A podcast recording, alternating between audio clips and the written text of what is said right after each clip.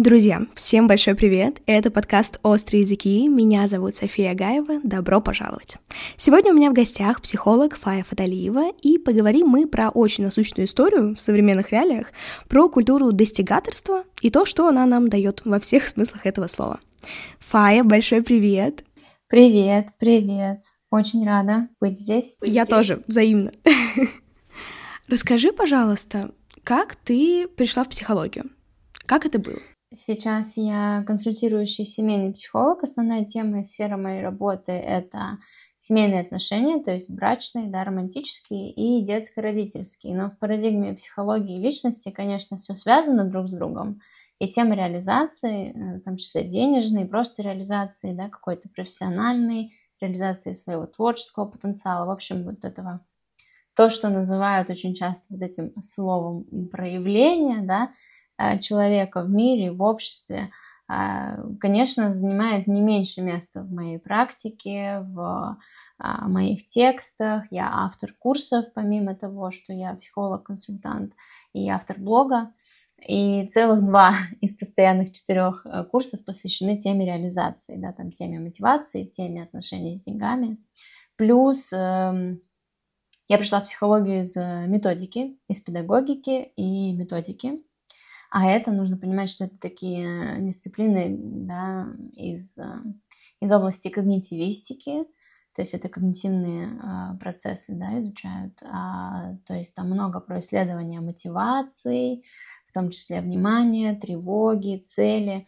Поэтому эта тема, ну, она более чем входит в мой такой ежедневный, знаешь, Э, процесс э, раздумываний, ну и это частый запрос. И часто, знаешь, бывает так, что вопрос как будто про отношения, а оказывается, что там у человека есть какие-то вопросы к своей реализации, какому-то нахождению себя, тревоги от того, что что-то не получается, это так или иначе отражается на отношениях или переносится в них, да, и как там реализуется.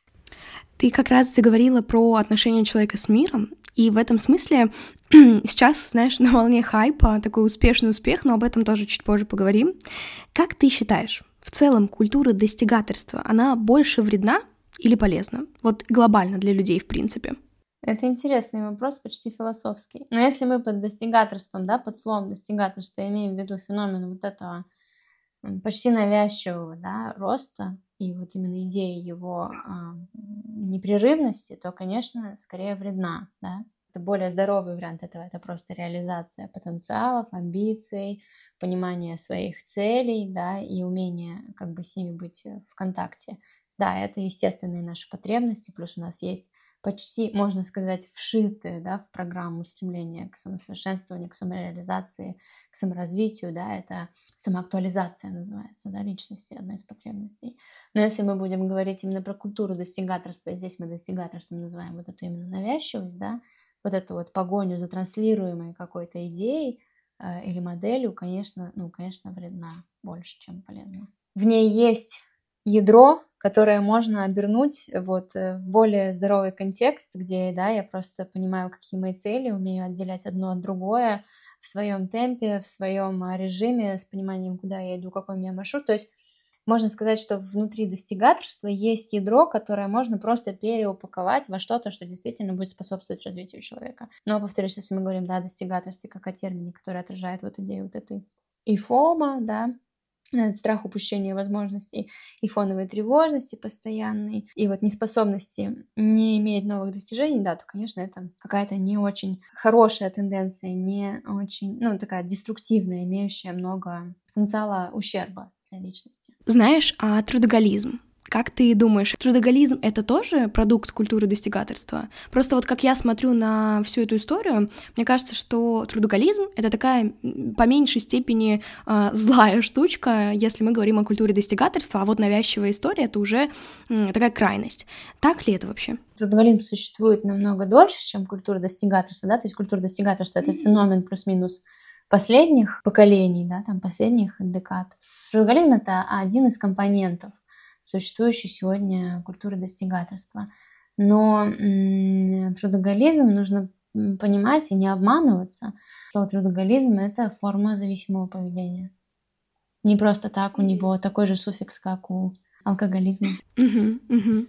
А чем чревато стремление быть успешным во всем? Именно вот с точки зрения психологии. Ну, на самом деле, э, сначала нужно сказать э, не то, чем это чревато, а то, из чего это исходит. И если это исходит из... Если я отказываюсь от этой идеи, если я позволяю где-то в чем-то терпеть неудачи и даже отказаться от идеи, одерживать удачи, и при этом от этого я начинаю чувствовать себя плохо, каким-то недостойным, недостаточным человеком, да, это значит, что изначально это стремление, которое может быть таким светлым и жизнеутверждающим, исходит из какой-то, да, моей дефицитарной части, то есть вот какой-то травмы, которая да, получена в период взросления. И под травмой я понимаю не какое-то одно травмирующее событие, да, а может быть так, что нас ну, в какой-то степени сформировала культура, в которой мы росли, определенное видение да, там, родителей, э, вот как они нас видят, да, учителей, образовательная система. И когда там, а там часто бывало такое, внушалась вот эта идея, что человек равно его достижения, да, ценность, достоинство человека а, высчитываются его достижениями, его там дисциплины, усидчивость, да, вот это быть хорошим учеником, быть воспитанным, послушным ребенком, то а, если вот эта идея, что я, я должен обязательно или должна расти, а, быть в этом хорош, в этом хорош, там и сям, то, во-первых, это означает как минимум то, что человек находится в каких-то иллюзиях по поводу того, как мир устроен, да, и не может признать, что у него не получится одновременно отдавать одинаковый приоритет э, успехам во всех областях. Во-вторых, это вот это вот, знаешь, такая детская, детская в плане, что это исходит вот часто из нашей детской травмированной части, вот эта жадность и такая идея какого-то, знаешь, э, ну не то, что всемогущества, хотя вот у детей это есть, да, вот когда им кажется, что они э, все могут исправить, и они во многом виноваты, да, когда там дети начинают чувствовать ответственность за эмоции и чувства родителей, особенно тех, которые не могли, да, с ними как-то справляться и объяснять их ребенку. И вот э, в нас живет вот это вот, я должен, я должен, я должна, и вот тогда, да, если человек ко мне вот приходит с таким вопросом, я спрашиваю, а если нет, тогда что? Э, если там э, звучат ответы типа «Э, «иначе я буду плохой, недостаточный, меня никто не будет любить, за что меня будут выбирать», да, то понятно, что тогда, значит, вот этот трудоголизм, это стремление, оно просто является формой компенсации, да, какой-то, ну, побега от... То есть это форма адаптивного механизма, к каким-то и обслуживания да, каких-то своих э, деструктивных представлений о себе, которые от того, что мы решаем с ними так справляться, никуда не денутся. Мы будем просто бесконечно, то есть они как будто диктуют нам, что нам нужно делать, да, и это говорит о том, что вот принятие самого себя в разных состояниях, в разных этапах, в успехе, в неуспехе, да, его как бы слишком мало внутри личности. Значит, мы говорим о том, что, скорее всего, там слабо развита возможность себя поддерживать, слышать себя, понимать себя, а, успокаиваться, делать паузы. И иногда людям кажется, что вот я так тружусь, я так много делаю, я хочу быть лучшим во всем, чтобы быть счастливыми, быть счастливым человеком. Но получается, что вот этой формой адаптационного, адаптивного механизма, к... оно внутри меня что-то сидит и говорит, и ты должен то, еще и пятое, десятое, иначе, да, ты останешься один, тебя никто не будет любить, ты будешь плохим и недостаточным. Повторюсь, нам кажется, что мы это делаем, чтобы быть счастливыми, но в итоге мы просто подкрепляем бесконечно вот это убеждение внутри себя, что если не так, значит, я буду какой-то плохой. И это еще на самом деле дальше нас от счастья как бы отодвигает.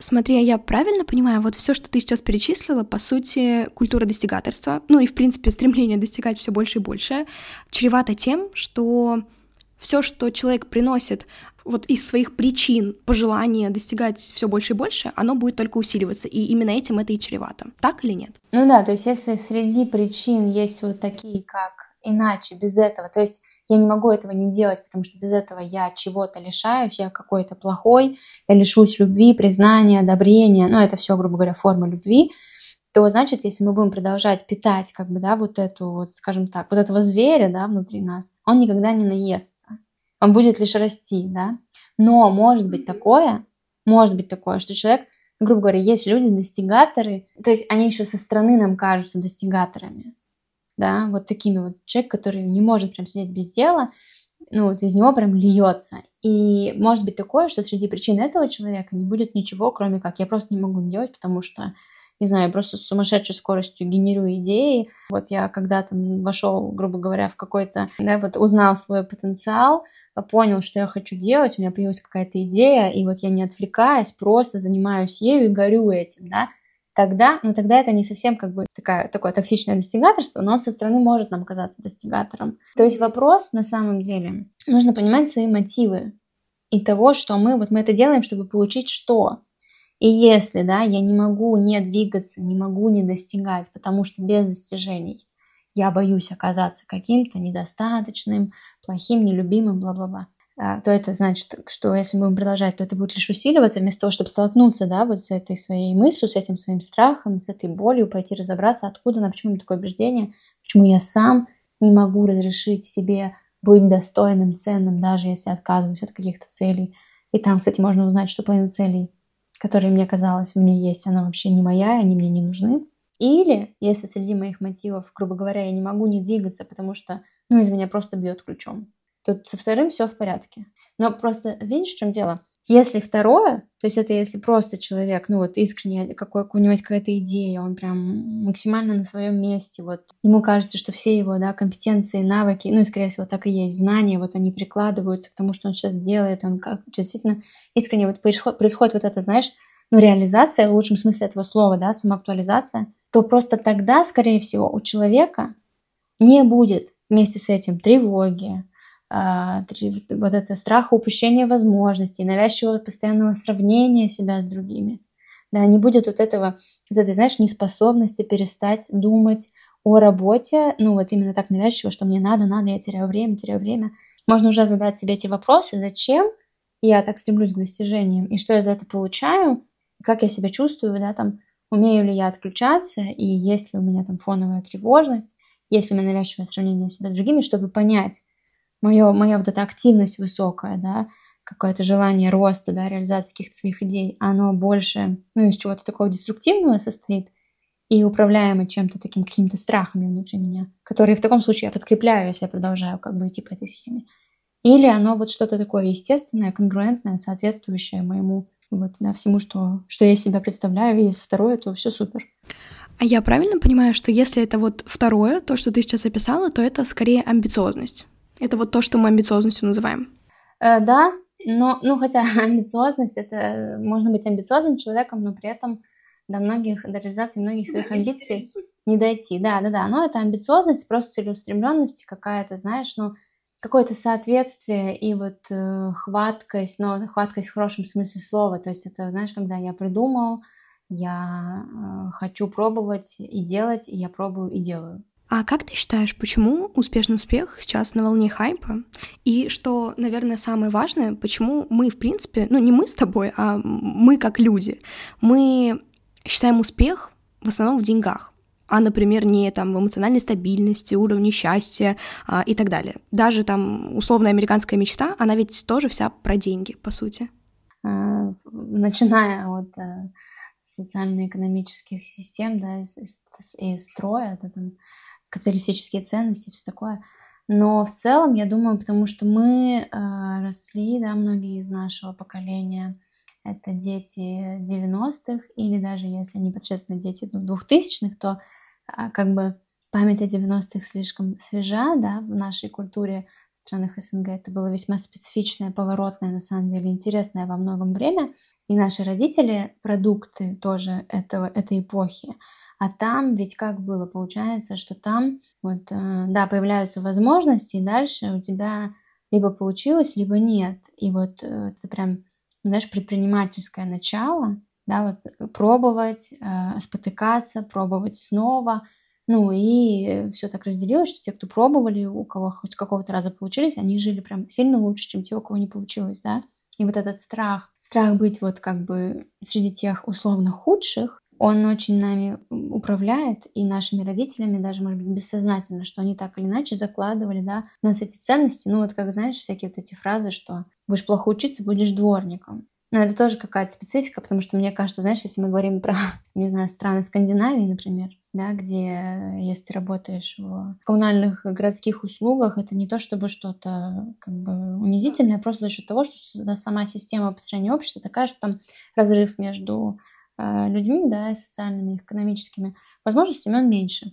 Я помню, как мне кто-то рассказывал, что не помню, в какой именно стране, в Швеции или Финляндии, что, мол, вообще там люди, которые занимаются, да, обустройством каких-то районов, они за ним проверяют еще, как мусор сортируют, и их вообще все жильцы боятся, знаешь, потому что они там, типа, ну, э, вот. И у нас так вот этот страх велик, потому что, ну, во многом, потому что мы растем, да, в культуре, где разрыв между классами, он достаточно большой, и средний класс только-только, да, начинает формироваться, и у нас еще нет, у нас как бы еще нету вот этой уверенности, что все этот средний класс он будет, он остался безопасно, это нормально, хорошо, я не умру под забором, да, вот все эти кошмары, которыми меня пугали родители, угрожая, да, если я не буду хорошо учиться или там учителя, что они э, малореалистичны, у нас как бы еще недостаточно вот этого пласта, чтобы мы увидели, что можно не быть очень успешным или очень богатым, чтобы при этом иметь что у нас, ну, грубо говоря, на все были деньги, на какой-то комфорт, и там и на деторождение, и чтобы детям хватило. Ну вот, у нас просто еще очень мало такого практического наблюдаемого этого опыта, чтобы мы в это поверили. А американская мечта, Америка вообще как культура, да, она максимально продвигает вот эту ценность свободы реализации, да, и если ты приезжаешь, ты амбициозный, ты это делаешь, что ты прям выбьешься в люди. Ну, на самом деле, американская мечта же тоже немножко уже как идеология, как концепция, но она на закате, можно сказать, потому что американская мечта сразу вспоминается американская трагедия Драйзера, да, то есть это было связано с определенной эпохой тоже, когда ты приезжаешь, делаешь конкретные действия, просто трудишься, и все у тебя получается, да. Сейчас эм, ну, там тоже уже все немножко по-другому, но, но я думаю, что в целом это вот страх. У тебя либо есть деньги, и все хорошо, либо у тебя нет денег, и все плохо. Вот это такое черно-белое, знаешь, э, мышление, и нам сложно разглядеть или быть уверенными в вот промежуточных вариантах. Поэтому я думаю, что ну, на деньги тут, знаешь, перекладывается некоторая ответственность. И это тоже легко. А психика очень любит простые решения. Она такая, ну так все просто, смотри, у тебя есть деньги, и ты в безопасности. И ты можешь очень долго идти за, за такой мыслью, и потом уже столкнуться с тем, что да, да вообще не обязательно, что так все будет. Знаешь, мне кажется, что с появлением соцсетей, об этом не только я говорю, а, как будто бы это даже, возможно, и не моя мысль в корне, да, может быть, я ее просто неосознанно у кого-то переняла, но тем не менее, мне правда кажется, как будто с появлением соцсетей мы сделали такой скачок от нашего привычного окружения, которое живет, в принципе, по понятным для нас, а, объяснимым для нас стратегиям, и теперь мы перешли к тому, что мы в соцсетях видим огромное количество разных людей, совершенно разных, и многие из них, например, там в 15 строят бизнес, имеют миллион подписчиков, зарабатывают кучу денег в интернете. И как ты считаешь, это проблема или нет? Что мы сейчас видим все это? И если да, то как с этим справляться? Здесь не будет ответа да или нет, потому что как у любого явления, такого стихийно появившегося, есть э, как потенциальные риски, да, для потребителя, грубо говоря, этой культуры, так и, безусловно, какие-то преференции, которые она дает, и тоже влияет как-то положительно на наше мировоззрение. Соцсети, нужно понимать, что соцсети, они себя представляют такое окно вообще в мир, во весь мир. И мы можем видеть просто бесконечное количество вариантов того, как может быть, как у кого сложилось, как у кого получилось. При этом ни один из этих вариантов не является сто процентов работающим рецептом, да, и вот второе, почему-то многие про это забывают. Да, безусловно, это окно в мир сыграло с нами злую шутку, потому что когда ты живешь плюс-минус в обществе каком-то, плюс-минус ограниченном, даже понятно, что у тебя там есть телевидение, там литература, но все равно, конечно, количество инф- информации о том, как, как живут другие культуры, другие где-то люди просто далеко, даже, может быть, в рамках твоей культуры, твоей ментальности, оно не обрушивается на тебя таким потоком. А когда появляются соцсети, у тебя есть возможность заглянуть в жизнь, ну, буквально, знаешь, почти каждого сотого жителя нашей земли. То есть ты не просто переживаешь, сравнивая, да, там, э, свой дом с домами соседей, а вот э, этих заборов, за которые ты можешь заглянуть, их стало намного больше. А сравнение, вот знаешь, часто можно услышать, что не нужно сравнивать себя с другими.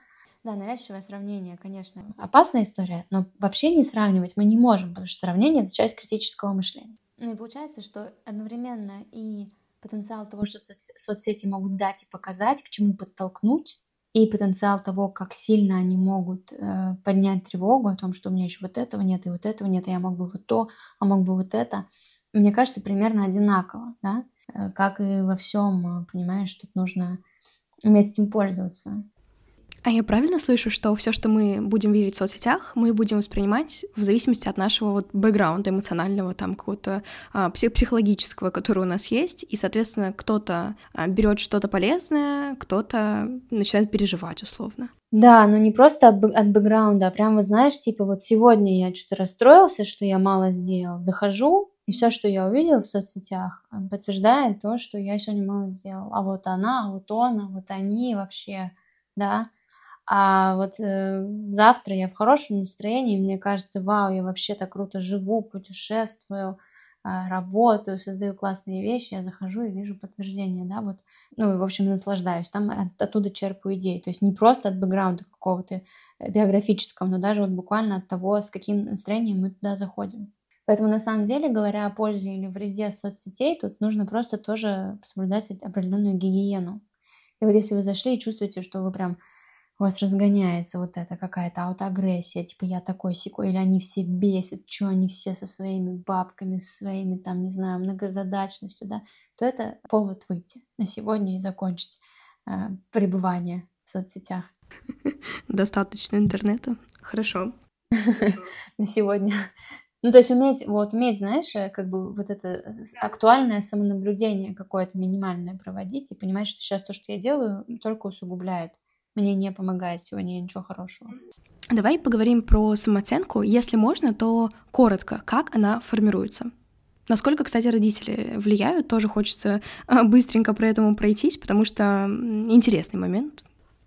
Но самооценка, грубо говоря, ее можно разделить на две категории. То есть есть самооценка такая, ну, назовем ее базовой, там какой-то фундаментальный. Это то, что часто называем мы самоценностью, да, то есть что вне зависимости от того, как, как бы какого я мнения о себе, там, как о специалисте, человеке, друге, там, в какой-либо роли, я просто как, ну, как э, о человеке, о себе, да, мнение, что я, ну, вот у меня есть чувство собственного достоинства, да, самоуважения какого-то минимального. Здесь вот такой пласт самооценки. А есть самооценка такая уже более конкретная, да, частная, типа, какая я внешне, да, какая я как специалист, какая я на рынке труда, какая я на рынке любви, какая я вот в такой-то роли, в такой-то. И тут нужно сказать, что на самом деле важнее, чем то высокая или низкая самооценка, завышенная или заниженная. Вообще, кстати, некоторые специалисты, ну и я в том числе, призывают отказаться от словосочетаний высокая, низкая самооценка, завышенная заниженная, и больше сосредоточиться на том, она стабильная или нестабильная, и адекватная или неадекватная. Что вот это, знаешь, адекватная или неадекватная реальность, это на самом деле самое важное, потому что в каких-то вопросах у меня может быть высокая самооценка, и это адекватная реальность, то есть я действительно, да, там, вот в этом вопросе, в этой роли, в этом проявлении, там, не знаю, лучше среднего, да, там, у меня действительно какие-то выдающиеся способности, но это правда, да. Но при этом я знаю, что я как, как вот это, например, я не обольщаюсь на свой счет. И на самом деле тут важно не то, что это, как мы тут можем сказать, у человека высокая самооценка или низкая, а у человека адекватная самооценка. Он понимает, в чем и где он хороший, может быть, даже лучше плюс-минус среднего, а в чем, да, там не очень. И это главное, что она адекватная. И вот ее стабильность это тоже важный очень показатель. Насколько какие-то очередные, рядовые, не какие-то прям фундаментальные жизни поворотные, а вот ежедневные неудачи, удачи, успехи, неуспехи способны выбить, да, где-то его прям все. И человек такой, и он даже, это проникает даже вот в этот фундаментальный пласт, типа, ах, у меня вот это не получилось, так я вообще даже не достоин никакого уважения, и сразу чувство собственного достоинства падает, да. Есть намного важнее, насколько самооценка адекватная и стабильная. И если мы говорим про то, как влияет детство, ну, то во многом отношение к нам родителей, то есть насколько оно стабильное и адекватное, можно прям, да, чтобы была понятнее корреляция, прям эти же прилагательные использовать. Ну, насколько отношение родителей к нам нам понятно, последовательно, а, адекватно. Мы чувствуем, что нас всегда любят, нас принимают, даже когда на нас злятся, да. Даже когда, грубо говоря, мы там как-то плохо себя вели, мы что-то нарушили, и нас как-то наказывают, ну, конечно, как-то это значит без Без насилия. Да, без насилия. Но, грубо говоря, были правила, я знаю, что я их нарушил, все там, да, когда, даже когда родители, грубо говоря, лишают телефона за что-то, но это как будто справедливо даже, потому что такие были условия, да, там, грубо говоря. То есть ребенок чувствует, что родитель не злоупотребляет, что, в общем, что эта система, система семейная, в которой он существует, она ему понятна. Там нет какой-то, знаешь, эм, непредсказуемой угрозы. А многие вот, да, из нашего поколения людей, э, рожденных э, в 1990 каком-то, в начале даже 2000-х и раньше, часто ну, в семьях происходили истории, что ну, нужно сказать, что наши родители в целом, конечно, такие же, да, недолюбленные дети, поэтому многие из них очень инфантильны во взрослом возрасте, когда были нашими родителями, и многие остаются ну, до сих пор, а это значит, что они сами со своими эмоциями справляться не могут, со своим стыдом, со своей виной, поэтому там всегда были скачки какие-то, злости, да, и вот это вот ребенок, когда не понимает, что происходит, почему, да, э, или если еще были там алкогольно зависимые члены семьи, были какие-то скандалы, вот это вот постоянно, да, и я еще в разных ролях постоянно для родителей, то я кого-то спасаю одного родителя от другого, то здесь мама со мной подружка, потому что мы против папы, то вдруг она мне говорит, не смей так с ним разговаривать, и вообще, если бы не ты, да ты как твой отец. И вот нас, когда родители постоянно тоже качают на этих качелях, мы сейчас хорошие, а мы сейчас плохие, а нас сейчас любят, а нас сейчас нет, к нам сейчас вроде адекватно относятся как к ребенку, а тут на нас возлагают какую-то взрослую, да, ответственность, э, это расшатывает самооценку в дальнейшем безусловно. То есть климат в семье и вообще насколько там соблюдается иерархия, да, что меня, на меня не перекладывают э, никакую ответственность, э, со мной разговаривают, моим чувствам есть место. Насколько, короче, качественное родительство при этом было. Это не значит, что мне там все прощают, в пол меня целуют, конечно, там есть система правил, все такое, но нам непонятно, да, типа мне безопасно в этой системе, потому что как бы тут есть правила, они мне понятны, остальные члены семьи тоже этим правилам, грубо говоря, подчиняются, да, и в школе то же самое да, то есть часто в образовательной системе тоже можно встретить учителей, которые бывают излишне строги, жестоки, не вникают где-то в какие-то мотивационные механизмы а, детей, а там клеймят их какими-то, не знаю, безнадежными, а, ленивыми лодырями, постоянно вот с какой-то конфронтацией с ними существуют, могут по личной неприязни, да, ставить какие-то оценки, ну, школа вообще достаточно специфичный институт, потому что институт социальный, потому что она именно вот первая, где мы сталкиваемся с социальной оценкой, и даже вот сама оценка, да, там пятерка, четверка, тройка, это как бы такая, ну, типа подготовка к жизни, да, потом нам, не знаю, наш уровень заработка во многом, вот те же самые оценки. Ну, это не очень, это неправильно, но многим из нас так кажется, то есть, ну, а, мы продолжаем в это верить, и при этом так же, как в школе при этом, это не объективно часто бывает. А ты говорила недавно про гигиену, гигиену, которую стоит соблюдать при пользовании соцсетями. Мне кажется, что вот эта история про work-life balance в том числе затрагивает гигиену. И, в принципе, work-life balance такая штука, которая как будто, знаешь, вкусно упакованная э, конфетка, а внутри иногда э, на самом деле не конфетка никакая и что-то не очень приятненькое. Но это мои истории. А что такое work-life balance для тебя? Как ты это понимаешь? Ну, в целом, а, появление э, концепции work-life balance, оно как будто естественно, естественное следствие, а, ответное, да, вот этой самой культуры достигаторства.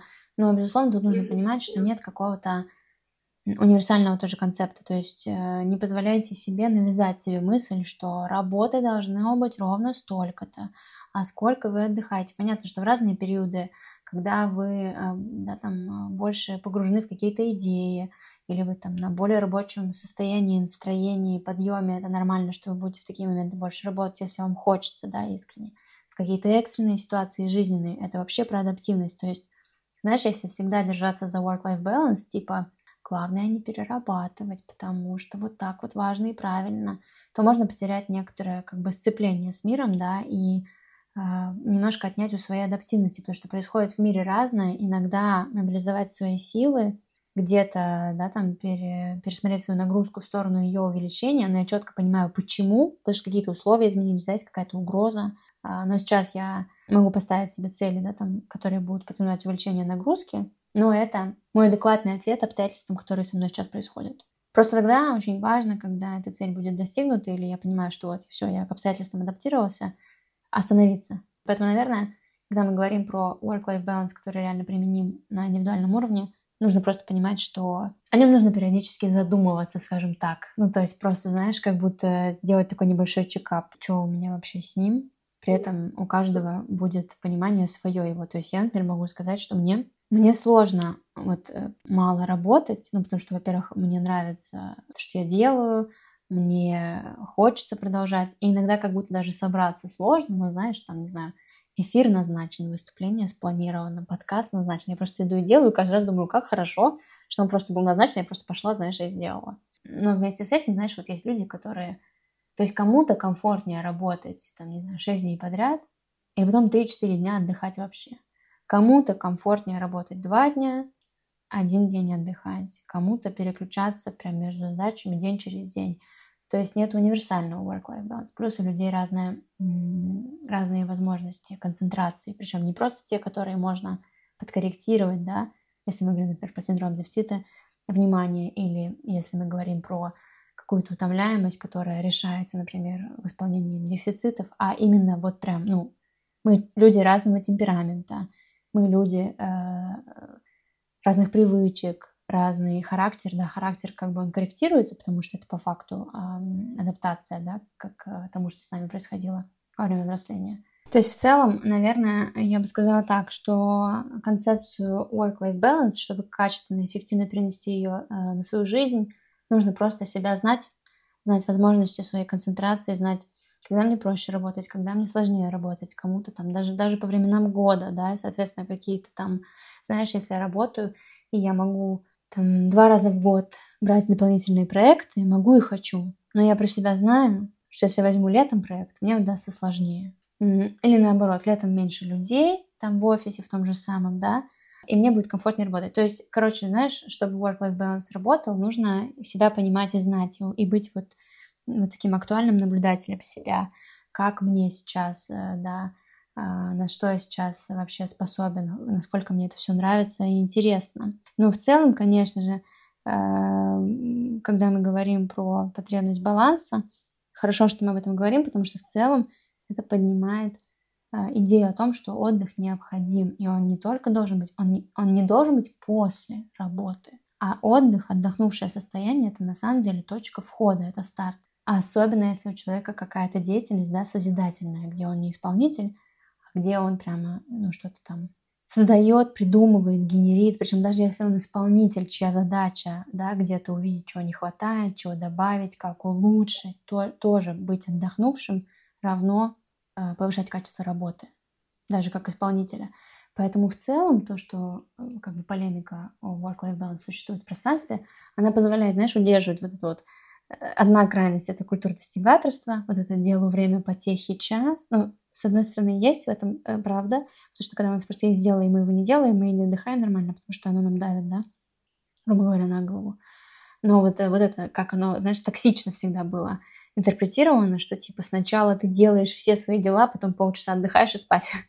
А, то есть одна крайность, и как будто вот это вот обязательно у всех должен быть баланс 50 на 50 или там 30 на 70. Это тоже другая крайность, тоже, которая говорит о том, что есть какой-то универсальный, да, но его нету. И вот э, хорошо, что, по крайней мере, есть эти две крайности, чтобы мы где-то могли посередине, да, э, находиться и находить там то, что подходит непосредственно нам. А как ты считаешь, у тебя получается достигать этого баланса в жизни? Ты по своим ощущениям это чувствуешь? Ну, я из э, бывших достигаторов. Я там была.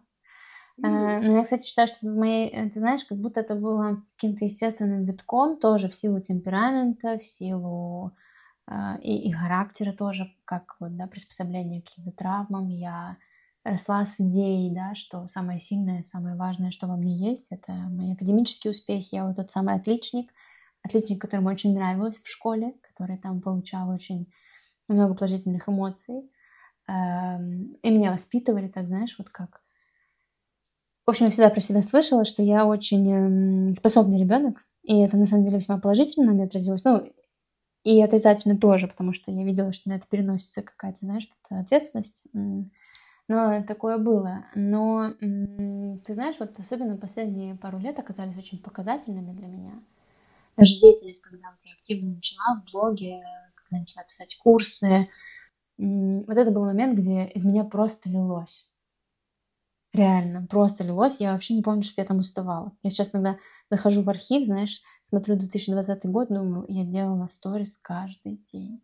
Как это вообще возможно? Что я там была за человек? И штука в том, что вот, а потом ты как будто уже э, не можешь, знаешь, сойти с этой дистанции. То есть ты начал на ней бежать, потому что тебе очень хотелось. Она начала много давать, ну, приносить плодов, и потом как будто вот я почему сказала ранее, что нужно иногда себя, знаешь, такой чекап делать. Оп, а я продолжаю, я вообще-то хочу быть в этом темпе или уже нет. И для меня было сложно в какой-то момент признать, что все, я уже так не могу, мне нужно остановиться и искать по-другому. И вот на это у меня ушло достаточно много времени.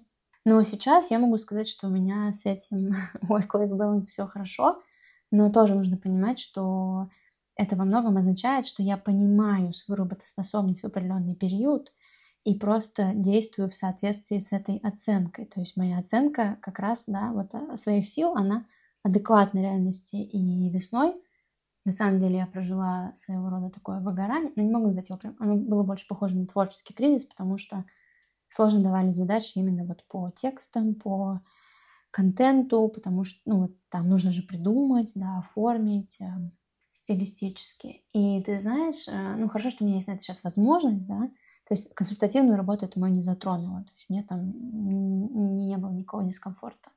А, у меня была возможность взять паузу, и я ее взяла. Я ее разрешила себе. Пауза была очень плодотворна, потому что ты как будто разрешаешь себе то вот когда, знаешь, уже очень много тревожных мыслей, ты думаешь, и то, и здесь, и там нужно сделать, и вот то, и ты в какой-то момент такой, так, стоп, все, я уже ничего не понимаю, нужно сейчас резко перестать делать что-либо, чтобы просто, вот знаешь, как будто у тебя такой, представь лист бумаги, на котором просто написано уже в каждой, вот все там, на нем нет уже э, белого пространства, то есть там сначала был просто текст, потом начали писать между строчками, потом по бокам, по полям, ну вот он просто весь заполнен, и ты уже не можешь выбрать из всего, что написано на листе, что вообще приоритетно, что нет, и ты берешь полностью чистый лист и прям отказываешься смотреть в прошлое. И такой, вот то, что мне снова придет вот на этот лист, вот как бы то и берем, да, и приходит там, ну, если треть, то это уже, и ты уже как бы вот, я разрешила себе побыть в этом таком замедленном режиме три месяца. Ну, как я работала, у меня были консультации, и даже курс э, я вела, но вот именно что касается какой-то вот именно, знаешь, создание контента, я там просто... В общем, какие-то задачи опциональные я отложила. И это было для меня очень э, эффективно и прям подтвердило мне мою собственную мысль, что вот это состояние отдыха, оно — это точка входа. Знаешь, психологи часто говорят, что они не дают советов, поэтому я решила запросить у тебя не совет, а книги или фильмы, которые ты оцениваешь, может быть, как терапевтичные, и вообще всем нам стоит с ними познакомиться. Есть такое? Да, конечно, есть парочка рекомендаций. Э, психологи советов не дают, дают рекомендации. И очень важна именно разница между этими двумя понятиями на самом деле очень хорошая и очень простая в плане незамысловатости, знаешь, э, книга о том вообще, как относиться к своим целям, к желаниям, как их фильтровать. Это может быть прям первая книга для людей, которые, ну, скажем так, неискушенных этой темой, да, которые только входят. Эта тема, эта книга Алана Пиза в соавторстве с супругой Алан и Барбара Пиз, она называется «Ответ». Она прям, она как журнальчик, знаешь, журнальчик, где есть список вопросов, ты перестаешь читать, ну вот, и такой прям сидишь и задаешь себе эти вопросы. Такая, знаешь, книга, мне кажется, которую должны вот после старшей школы дети читать, просто чтобы прикинуть вообще, куда они движутся. И там очень хорошо описано именно, как работает, типа, если мы сформулировали цель, желание, как потом мозг выстраивает путь к нему, да, как мы видим возможности.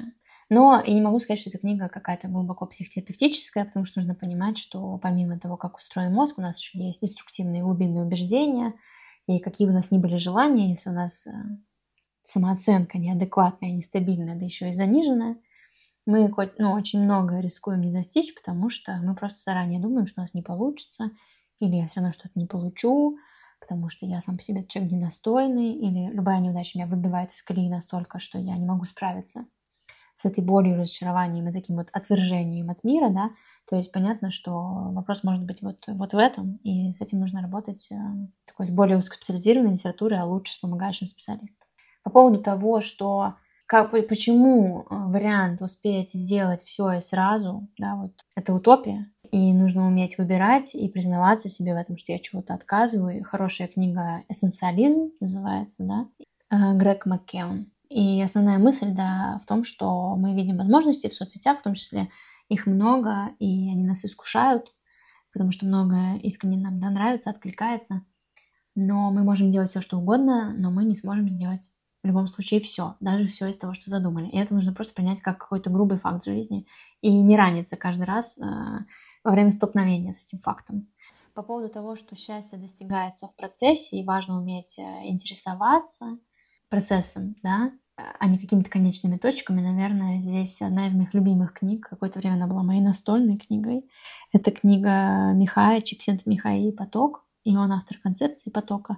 Не вот тот поток, название которого уже э, да, ресурсный, э, бесконечно за замылили. Я так расстраиваюсь из-за этого, потому что концепция потока, вот а, а непосредственно Чиксент Михаи, она м, очень э, такая философски психотерапевтическая концепция.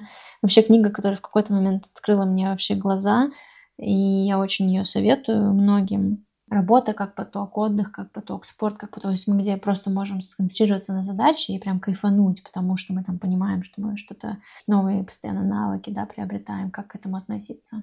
Ну, в общем, на, на самом деле общая рекомендация будет такая, если вы понимаете, что вот э, вы подвержены вот этому токсичному достигаторству, деструктивному, и он буквально высасывает из вас соки, потому что вы как бы даже, вы много об этом думаете, вы много делаете, результата мало, то есть много буксировки какой-то происходит, очень много тревоги. Тревога — это тоже какой-то, знаешь, слив, ну, энергии, грубо говоря. При этом не можете справиться со своими тревожными мыслями, очень болезненно переживаете неудачу, э, зависть, которую вы там испытываете к автором определенного контента, за которыми вы наблюдаете, она уже не типа такая мотивирующая и подсказывающая вам, что вам хочется, а она прям тоже уже истощающая, то это на самом деле ну, уже тянет на запрос э, к помогающему специалисту. Не обязательно, да, там, психологу, можно коучу, но именно вот чтобы это был не... Чтобы это был человек с с квалификацией помогающего специалиста, чтобы он смог помочь рассмотреть какое-то какое заблуждение, какую-то иллюзию или какой-то страх, а, да, какой-то вот я боюсь, если я откажусь от этой идеи, да, там, оказаться каким-то, или проекцию, возложенную на успех или на деньги, просто поможет разглядеть, сформулировать и перестать идти у нее на поводу или хотя бы осознанно управлять да, этим процессом и уметь себя останавливать периодически. Фая, спасибо тебе большое за этот разговор. Спасибо тебе за твои ответы. У меня остался финальный вопрос, и я да. хочу попросить тебя, да, ответить на него, исходя из того, как ты ощущаешь себя в жизни, или, может быть, даже сегодня, а, исходя из твоих мыслей. Завидуешь ли ты людям, которые не понимают, что происходит? Какой интересный вопрос. Иногда, да, Иногда я э, думаю про себя, как э, мне бабушка, человек, преимущественно занимающийся моим воспитанием с детства, э, говорит, что у меня горе от ума, что от того, что я излишне вникаю в какие-то вещи, иногда это мне не на пользу, да, и мешает какие-то вещи отпустить, знаешь, не углубляться. Но вместе с этим я понимаю, что это во многом делает меня тем специалистом, которым я есть весьма востребованным. Нет однозначного ответа на этот вопрос. Но вопрос интересный. Иногда да. Супер! Спасибо тебе еще раз. Друзья, оставляйте лайки, комментарии, оценки подкасту. Это помогает другим людям услышать наш эпизод. Спасибо, что вы были с нами, и до встречи в следующую субботу. Пока-пока. Спасибо, Соня, что пригласила интересная тема, хорошая, известная мне не понаслышке, и лично, и как специалисту я была рада осветить свое видение этого феномена и, возможно, кому-то подсказать рекомендациями. Спасибо тебе, я очень рада, что ты пришла. Это было здорово.